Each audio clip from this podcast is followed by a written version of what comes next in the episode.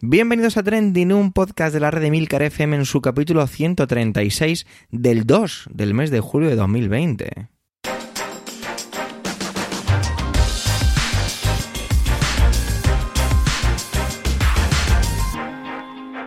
Trending es un podcast sobre lo que pasa, sobre lo que ocurre, sobre las noticias que pueblan las redes sociales. Todo ello con opinión y siempre con ánimo de compartir. Por ello somos varias voces, aunque yo, Javier Soler, haga de presentador. Trending es tu podcast de noticias semanal. Adelante. Verano, calor y COVID. Más o menos lo que se podía esperar en este momento de 2020, ¿no? Como es verano y es posible que algunos oyentes de este podcast estéis de vacaciones, os vamos a traer una recomendación y un pequeñito regalo. El regalo es el podcast Habitación 101. Que bueno, diréis, pero este podcast ya existe. Sí, pero es que la buena de Sara, creadora y directora de este podcast, ha decidido darle un poquito de capa de pintura y tirar un par de tabiques por allí y demás, ha reformado un poquito el proyecto y ahora, agárrense, este podcast pasa a ser diario, un podcast de literatura diario. No se puede pedir más para el verano. Así que recordar, habitación 101. Vamos ya con la primera intervención de hoy. Corre de la voz de Manuel. El título que nos puso en Slack, que es la plataforma que utilizamos para comunicarnos, fue la campaña que han creado la plataforma del sector gráfico reclamando el estatuto de artista sinceramente, muy curioso y me cuesta un poco entender de qué va. Así que, adelante Manuel.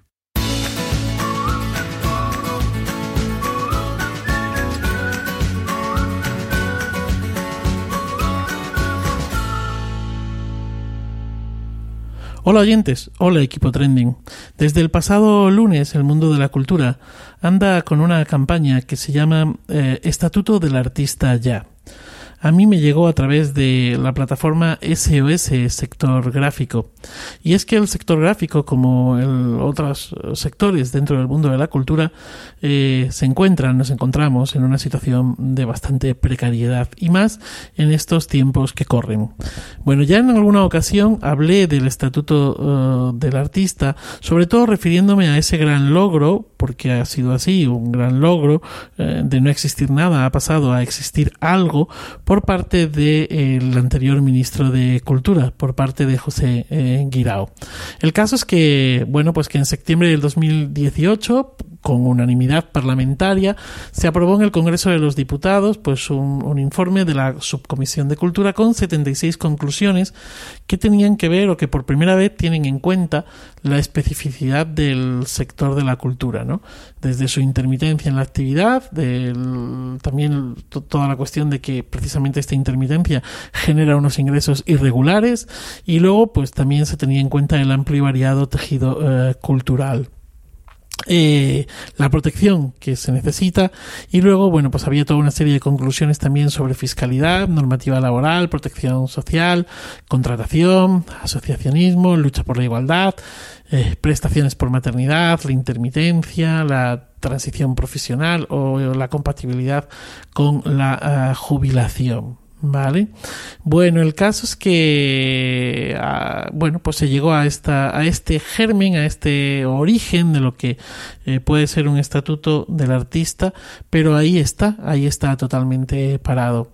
Eh, cuando hablamos de artistas, no solamente estamos hablando de los artistas eh, escénicos, es decir, pues de bailarines, músicos, em, actores de teatro, de cine, contadores de cuentos, em, acróbatas, toda la gente del del circo, eh, sino que también estamos hablando de toda una serie de artistas gráficos, ¿no? ilustradores, diseñadores, fotógrafos, eh, etcétera, etcétera. Y luego, mm, dentro de este mundo de la cultura, juegan un papel también fundamental todo lo que son los, los técnicos, ¿no? que van a la par pues eh, cuando asistimos a un concierto sin ellos la verdad es que pues poco se podría hacer no o simplemente cuando uno se sube a un escenario a contar cuentos necesita de esos técnicos que iluminen que amplifiquen el sonido eh, que estén ahí y que bueno pues que no que no se ven o al menos que no se ven tan directamente no de hecho en las diferentes eh, manifestaciones protestas eh, comunicados etcétera etcétera que ha habido desde el mundo de la cultura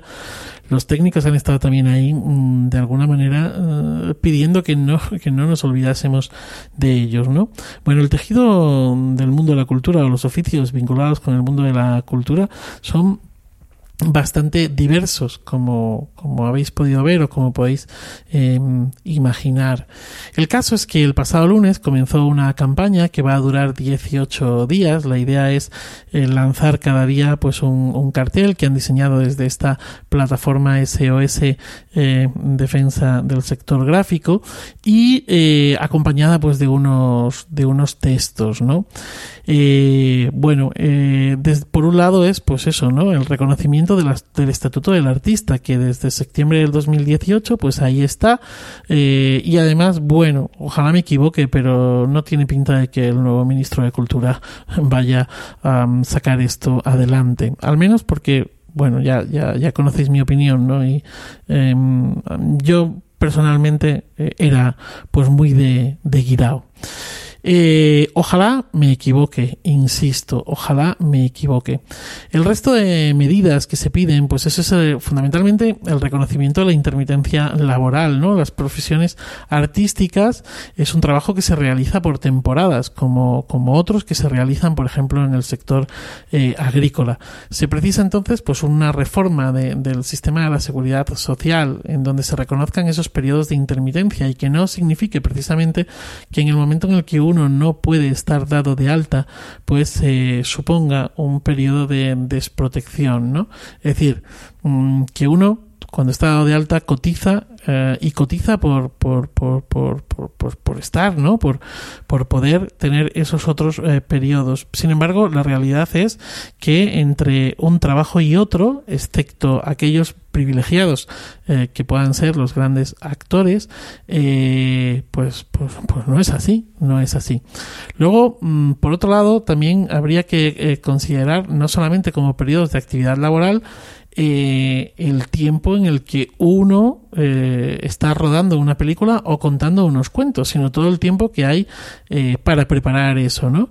Es decir, al artista eh, del mundo del teatro se le paga por sus ensayos y se le paga por sus representaciones. Sin embargo, todo el tiempo de preparación eh, de ese personaje, de preparación de memorización del texto, de investigación, etcétera, etcétera, que se hace en casa, pues no está reconocido. Y como esto, en el resto o en casi el resto de los oficios que tenemos dentro de este eh, vasto y ámbito eh, que es eh, la cultura.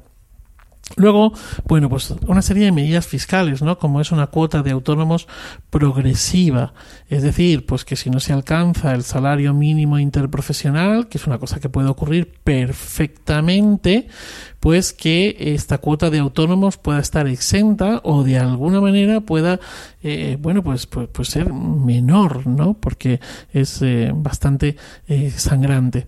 El derecho a la representación sindical, porque la verdad es que, bueno, pues apenas hay asociaciones de artistas y no están de alguna manera mm, articuladas para poder negociar. Incluso no se pueden publicar tarifas orientativas eh, que pudieran de alguna manera proteger al trabajador, eh, porque, porque es eh, ilegal o alegal. Em, otra de las cosas que se pide en esta campaña eh, y que quieren que, queremos que se recoja en el Estatuto del Artista es la protección a la maternidad y a otros derechos, ¿no? Mejorar la cobertura para ese eh, el acceso de los trabajadores a las prestaciones ya existentes, pues la maternidad, paternidad, el cese de actividad, desempleo, lactancia e incluso permitir la compatibilidad, compatibilidad eh, con la prestación por maternidad o por eh, paternidad, ¿no? Eh, con trabajos parciales, ¿no?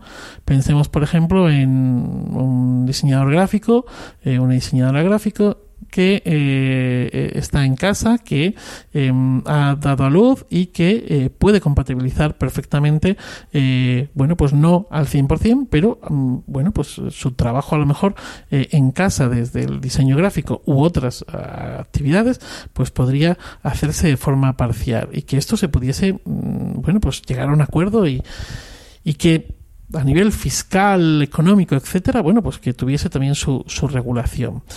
El reconocimiento de las enfermedades profesionales es otro de los grandes temas, claro, porque, bueno, pues eh, este mundo, como otros, pues tienen lesiones, dolencias, alergias, bueno, presentan sus cuadros de enfermedades propios, como lo presentan otros muchos, ojo. Otra de las medidas es el tema del IVA, el descenso del IVA, el dichoso IVA. Eh, IVA que está por las nubes eh, y que, bueno, pues que lo ideal sería que este IVA, eh, bueno, en el mejor de los, en el peor de los casos, perdón, quedase reducido a un 10%, a un 10%. ¿vale? Eh, más, pues el control al fraude de los falsos eh, autónomos, ¿no? Trabajadores por cuenta ajena eh, son frecuentemente, frecuentemente forzados a relaciones mercantiles como si lo hiciesen, pues por cuenta por cuenta propia. es decir, el empresario tiene que dar de alta al trabajador, tiene que dar de alta y baja al trabajador en la seguridad social y, eh, y además, bueno, pues eh, todo el tema de las asociaciones culturales sin ánimo de lucro que se convierten en empresas fraudulentas también en torno a esto, ¿no? El IRPF, junto con el IVA, pues sería también otro de los grandes eh, aspectos, ¿no? Y es que cuando los ingresos no superen pues el salario mínimo interprofesional, eh, se pueda, pueda haber una supresión del IRPF, una modulación de ese IRPF, sobre todo teniendo en cuenta pues eso, ¿no? Que son trabajos totalmente eh, irregulares, y temporales, ¿no? O la aplicación de gastos deducibles, ¿no? Es decir, pues que si uno hace un curso de voz, ese gasto eh, en el que está mejorando eh, su formación, pues pueda ser eh, deducido, ¿no? que no ocurra así. O el teléfono, por ejemplo, que es de traca, es de traca, pero, pero hay autónomos que no pueden mm, deducirse el teléfono precisamente en este mundo de la, de la cultura, ¿no? Incentivar el mecenazgo, que es una de las grandes, eh, una de las grandes eh, asignaturas pendientes que tenemos en este país, ¿no? Una ley de mecenazgo que no acaba de, de salir modificar también el IAE, el impuesto de actividades eh, económicas, para que, bueno, pues los, los, profesionales estemos dados de alta en el, en el IAE correspondiente, ¿no? por ejemplo, los contadores de cuentos o narradores orales no existen. Lo que existen son eh, un epígrafe de cómicos, caricatos y toreros. O sea, pues díganme ustedes qué tiene que ver un contador de cuentos con un torero, por ejemplo, o un caricato. Em, igual que este ejemplo, pues otros, otros muchos, ¿no? Que es algo como muy absurdo, es decir, eh, ¿qué, problema hay en ampliar eh, los epígrafes del IAE, ¿no? Y bueno, también el tema de la jubilación y los derechos de, autoría, ¿no? Es decir, eh, bueno, pues que se puedan mm, seguir, una vez que uno sea jubilado, pueda seguir compatibilizando esa jubilación con trabajos que van a ser como muy justitos, muy, eh, muy, muy parciales, mucho más parciales de lo que ya eh, lo eran antes, ¿no? Y luego, bueno, pues un estatuto que recoja también pues ese, ese paradigma que es las carreras profesionales cortas. Es decir, eh, pues los profesionales de la danza, los bailarines o los profesionales del circo suelen tener carreras muy cortas vinculadas por la exigencia física o vinculadas, mejor dicho, a la exigencia física de eh, la profesión. Como ocurre también en otros sectores, ¿no? Bueno, eh, estas son, bueno, pues en general la, la mayor parte de las, de las peticiones que se hacen en ese estatuto del artista. Y luego hay otras que también son muy interesantes, como la incorporación de las artes en la educación.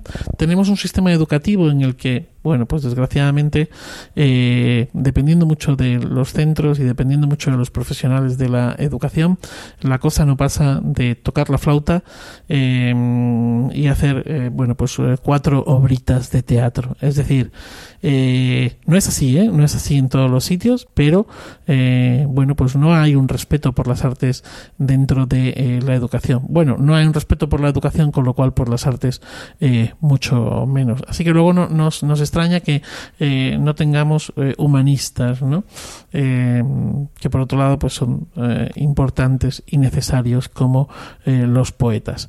O por ejemplo también otra de las cosas que se solicita es la protección en el entorno digital, ¿no? Es decir, cuántas veces se generan contenidos que se cobra un, un precio ínfimo por, por esos contenidos que se generan para Internet y que luego quedan ahí eh, de por vida, ¿no?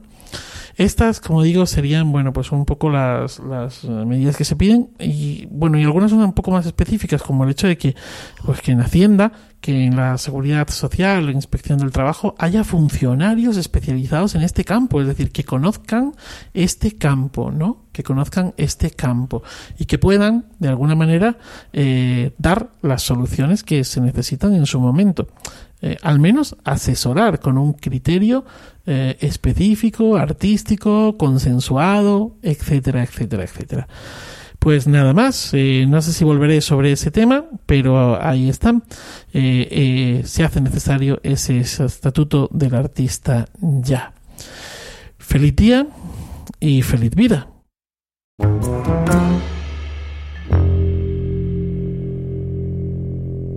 Antonio se calza la gabardina, levanta el cuello de la misma y disimula detrás de un periódico. Su intervención va de secretos, casi espionaje, pero nada más y nada menos que de secretos de Estado.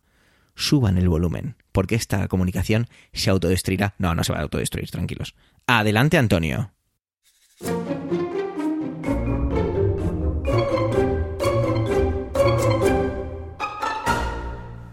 Saludos, soy Antonio Rentero del podcast Preestreno y del podcast Excelsior. Y esta semana en Trending no voy a hablaros ni de cine ni de series de televisión.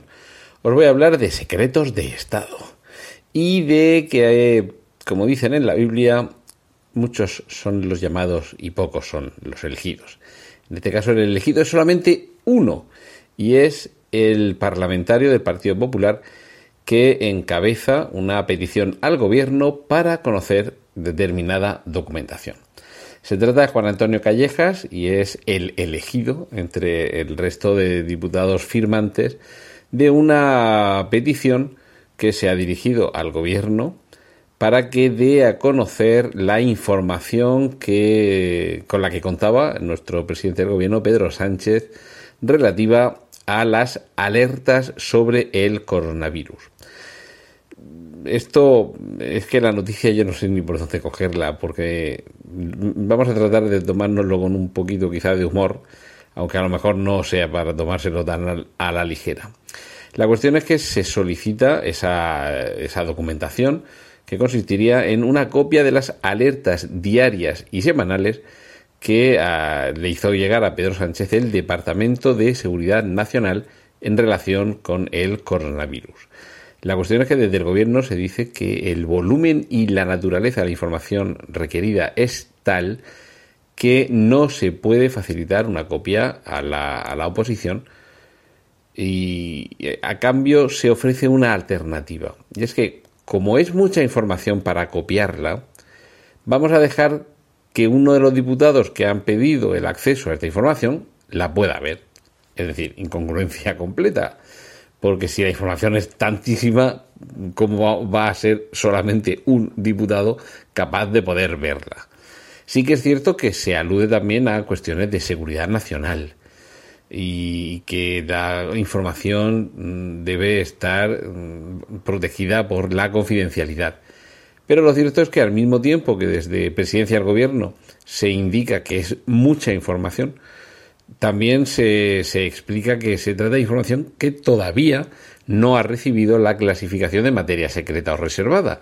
Es decir, que realmente tampoco habría, en este momento, una prevención específica que hiciera que esa información no pudiera ser conocida, no solamente por este único diputado, sino por otros más que pudieran, eh, no sé, echar un vistazo a ver lo que hay ahí para determinar si efectivamente de esa documentación se podía eh, desprender algo que hiciera pensar que la actuación del gobierno no ha sido todo lo eficiente que debiera o todo lo responsable que debiera. A mí me, llama la atención dos cosas fundamentalmente. Y es primero que de una materia tan concreta y que eh, tan decisiva y tan importante sería para conocer si la labor de nuestro gobierno al frente de la gestión de esta pandemia ha sido más o menos correcta, más o menos eficiente, que a estas alturas, si tanta confidencialidad debe mantenerse sobre ella, todavía no se haya clasificado como materia secreta o reservada. Que esto, hombre, no voy a decir que sucede todos los días, pero que, en fin, con cierta frecuencia y con bastante frecuencia, se produce la clasificación de información que llega a manejar el gobierno por cuestiones mm, fácilmente comprensibles. Hay materias que deben estar sujetas al escrutinio de esa comisión que se tiene en el Congreso para, para asuntos secretos, para asuntos reservados, pero que debe estar clasificada como secreta y que no esté por ahí circulando, porque entorpecería la labor del gobierno. Esto es fácilmente comprensible. Entonces, por un lado, me llama la atención que una materia tan importante como la que tiene que ver con, con la información de que disponía el gobierno sobre la gestión del coronavirus, de la pandemia provocada por el coronavirus, todavía no se haya clasificado y todavía no se sepa si es materia secreta o reservada. Es la información secreta de Schrödinger y por otro lado, ya por eso decía lo de tomárnoslo con un poquito de humor, que se recabe esa información y que la negativa sea con esa excusa tan peregrina de que es mucha materia, no podemos facilitarla, como si es que no hubiera discos duros de 4 teras a 100 euros. Pero que, bueno, como es mucha, eh, que venga uno de vuestros diputados y que le eche un vistazo. Eso sí, que le eche un vistazo, pero va a seguir sujeto a la obligación de mantener la confidencialidad sobre esta información. En fin, esto es un, un, poquito, un poquito de locos y es una noticia de la que me, me, he enterado hoy mismo y no sé si va a tener mucha más repercusión, mucho más recorrido estos días, pero sí que quería comentarlo aquí en, Trending para que veáis cómo en ocasiones hay eh, argumentos de películas y de, y de series de televisión en las que se manejan cuestiones como esta de una manera completamente disparatada, incoherente y casi incomprensible y que veáis que en ocasiones los guionistas no tienen tanta imaginación y que la realidad supera eh, en muchas ocasiones a la ficción. Y esto es lo que quería compartir esta semana con vosotros en Trending. Un saludo de Antonio Rentero y os dejo que disfrutéis con el resto de contenidos que tienen preparado mis compañeros.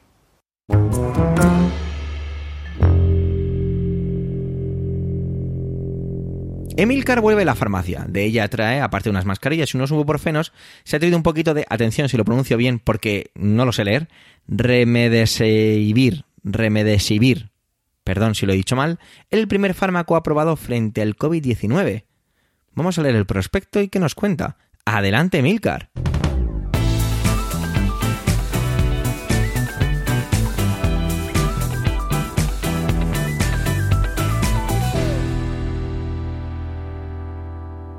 El Remdesivir, el primer fármaco aprobado como tratamiento efectivo contra los efectos del COVID-19, ya tiene precio, 2.000 euros por tratamiento. En un comunicado público, Daniel O'Day, el CEO de la farmacéutica estadounidense Gilead, creadora del fármaco, informaba de tener el visto bueno de la Agencia Europea del Medicamento para fijar el precio. El tratamiento tendría una duración de 5 días y por tanto cada pack incluye 5 viales. Según, según Gilead, sus eh, estudios afirman que los pacientes tratados salen del hospital cuatro días antes, lo que supone un ahorro de 12.000 dólares. ¿Cuatro días antes de qué? Es lo que también habría que pensar, pero bueno, ya veréis cómo ahora vamos avanzando y vamos entendiendo mejor eh, qué es lo que realmente hace este medicamento. Eh, al hacer esta comparativa de lo que cuestan cuatro días de hospitalización a un enfermo de COVID-19, eh, Daniel O'Day trata de justificar que el precio está realmente muy por debajo del valor que aporta a los hospitales. El remdesivir es un fármaco que fue diseñado para combatir al ébola y se quedó a las puertas de la certificación para combatir esta enfermedad cuando el brote remitió.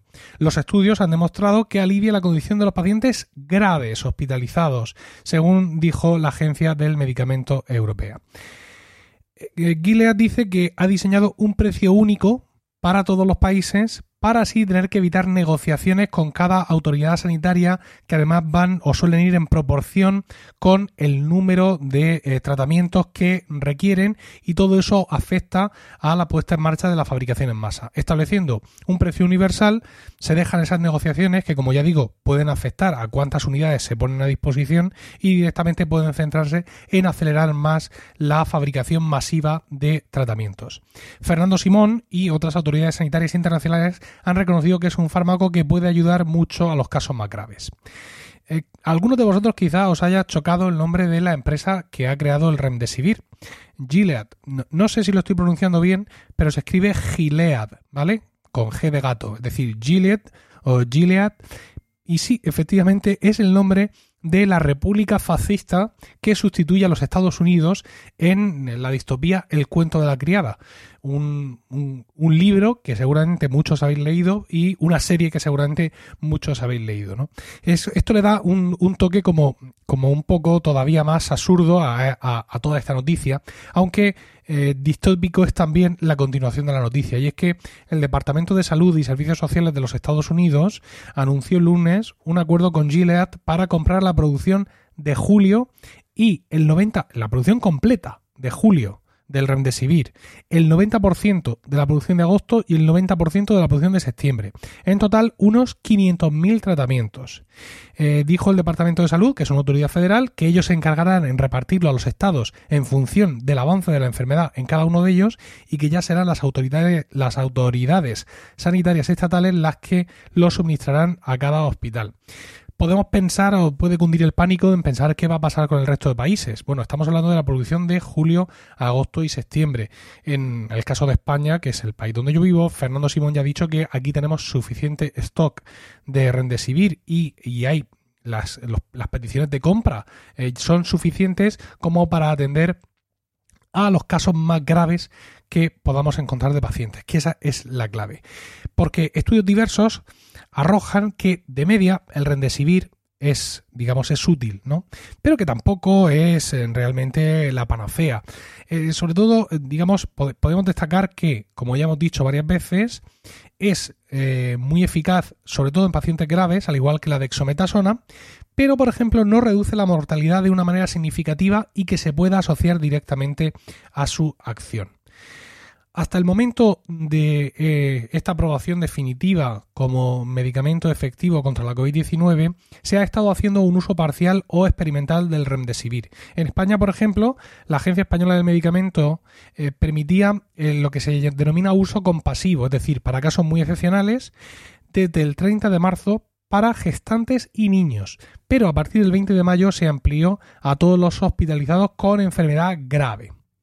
Si en mis intervenciones anteriores en Trending hablaba de cómo no mejora la situación en, Brasil y en México, eh, los Estados Unidos no le van a la zaga. El martes el país alcanzó su récord de nuevos casos diarios desde el inicio de la pandemia, 47.000 en un solo día, con California, Texas y Arizona como los principales focos de la pandemia. Esta cifra bate el récord de justo la semana pasada, 37.000. Si unimos a estos estados Florida, tenemos eh, los sitios donde la curva, lejos de decrecer, está remontando. En Houston, Texas, se han triplicado los ingresos desde el 31 de mayo, y dado que las muertes no avanzan al ritmo de los contagios, están por llegar desgraciadamente las cifras más lúgubres. Seguramente porque muchos estadounidenses hacen uso de la libertad inalienable que les garantiza su constitución y han decidido ir sin mascarilla y sin cerebro por la vida.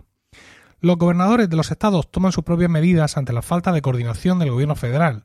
Trump disolvió el equipo de trabajo del coronavirus, aunque ha tenido que recuperarlo golpeado por una realidad que se obstina en ignorar día tras día. Coincide que la mayoría, la, la mayoría de los estados que ahora están presentando más casos son estados republicanos, cuyos gobernadores han seguido las instrucciones de Trump para imponer pocas o tardías medidas. También son los estados donde la gente se ha resistido más al confinamiento, citando de nuevo la Constitución. No tengo yo muy claro que los padres fundadores estuvieran pensando en morir abrazados a la Carta Magna cuando crearon la ley fundamental estadounidense.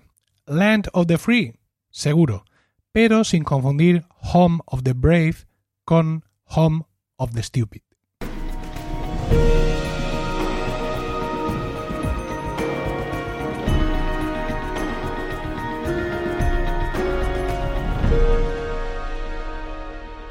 De estas veces que me llama la atención un titular de, algún medio, de algún periódico, en este caso el Confidencial, en la plataforma Twitter, ¿no? En, el pajarito azul.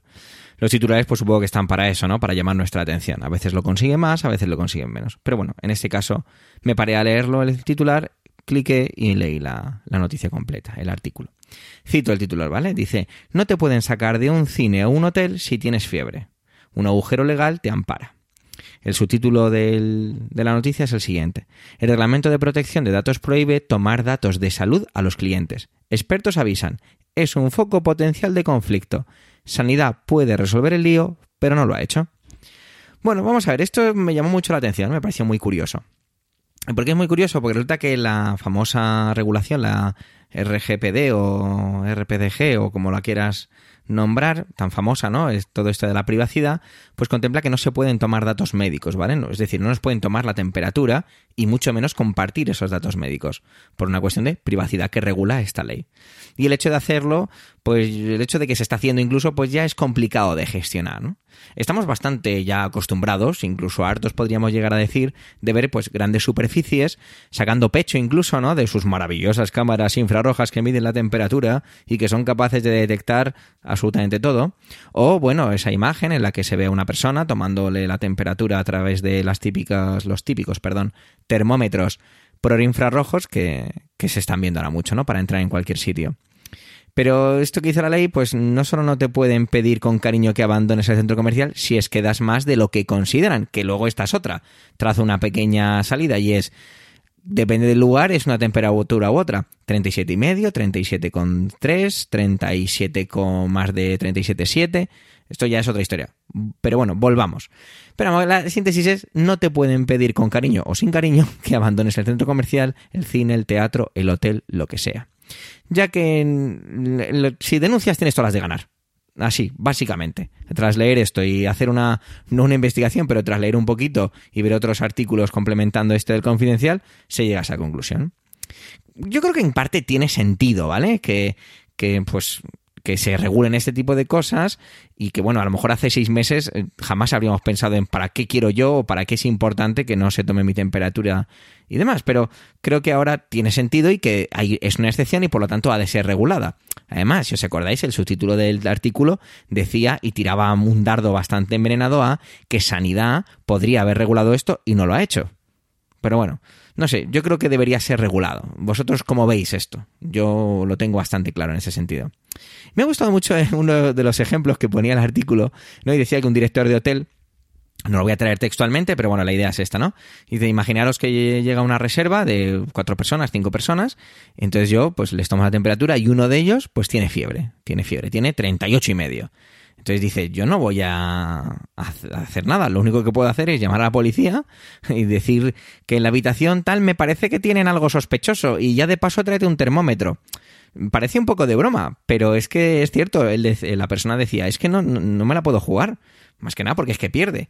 Nadie se juega un partido que sabe que seguro va a perder. Y además, el sector de la, de la, hostelería, los hoteleros y todo, pues entiendo que está en una situación un poquito complicada. Imaginaros enfrentarse a demandas, indemnizaciones y demás. Pues más complicado, ¿no?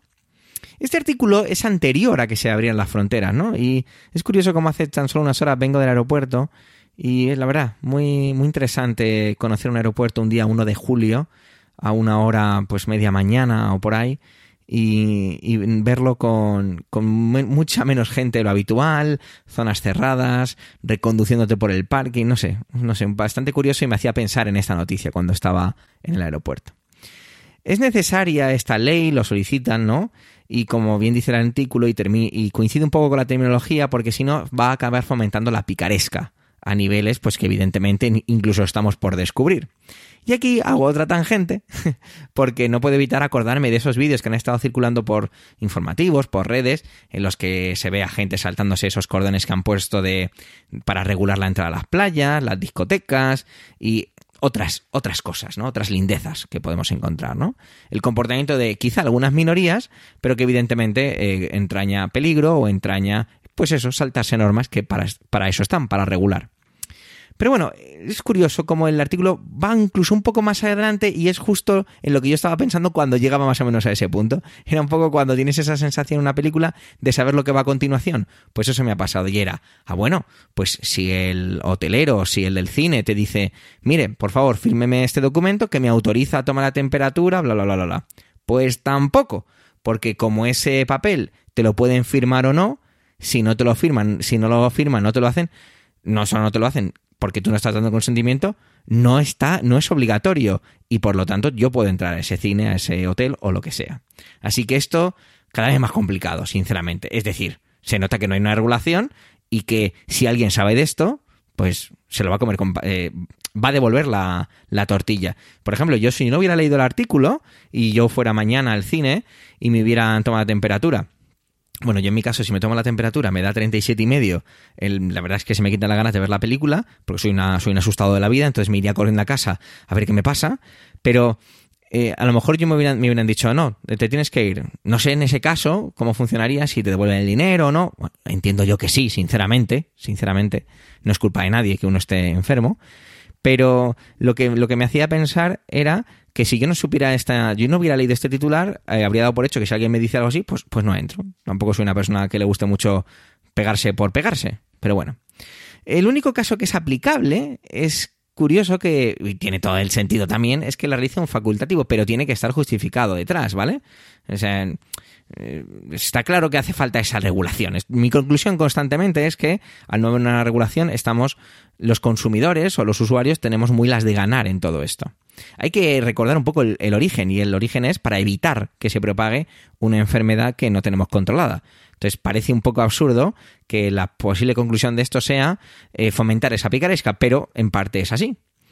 Bueno, eh, una de las cosas que también me llama la atención es que si hay un caso en el que tú tienes que compartir tus datos y de hecho estás obligado a hacerlo, y es en el trabajo porque yo no lo sabía hasta que he leído este artículo y luego me he ido a buscar esa legislación, entraría en conflicto con la con el con lo que se voy a leerlo literalmente vale del artículo dice eh, entraría en conflicto con el interés legítimo de los trabajadores en base a la ley de prevención de riesgos laborales o sea, digamos que prevalece esta norma y por lo tanto tú tienes que compartir, bueno, tú tienes no, estás obligado a compartir estos datos porque si no estás poniendo en riesgo a tus compañeros. Bueno, pues parece ser que podría ser algo que se regulara de esta forma. Pero bueno. ¿Cuál sería la conclusión a todo esto? Aparte de que lo he dicho ya varias veces sobre que haría falta esa regulación. Y es que cada vez veo más, y lo he hablado varias veces con amigos, compañeros, eh, mi pareja, y llegamos a la conclusión de que al final hay que regularlo todo y todo tiene que ser susceptible de ser multado, porque vuelvo a hacer alusión a esos vídeos de la gente saltándose las cosas y todo. Y es que al final, eh, un poco la sociedad somos así. Si no nos ponen normas, pasamos de todo y hacemos lo que nos da la gana. Es porque incluso teniendo normas, nos lo, saltamos. Entonces, bueno, pues yo creo que, que es necesario, que es necesario hacerlo, hacerlo así. ¿Vosotros qué opináis de todo esto? ¿Cómo lo veis? ¿Creéis que es necesario? ¿Creéis que apelando al sentido común sería más que, más que lo mínimo indispensable? No sé, darme vuestra opinión. Gracias por vuestro tiempo, gracias por querer escucharnos en este capítulo centésimo trigésimo sexto. Los comentarios siempre nos aportan enriquecimiento. No dudes en dejarlos en emilcar.fm barra trending. Un saludo y hasta la semana que viene.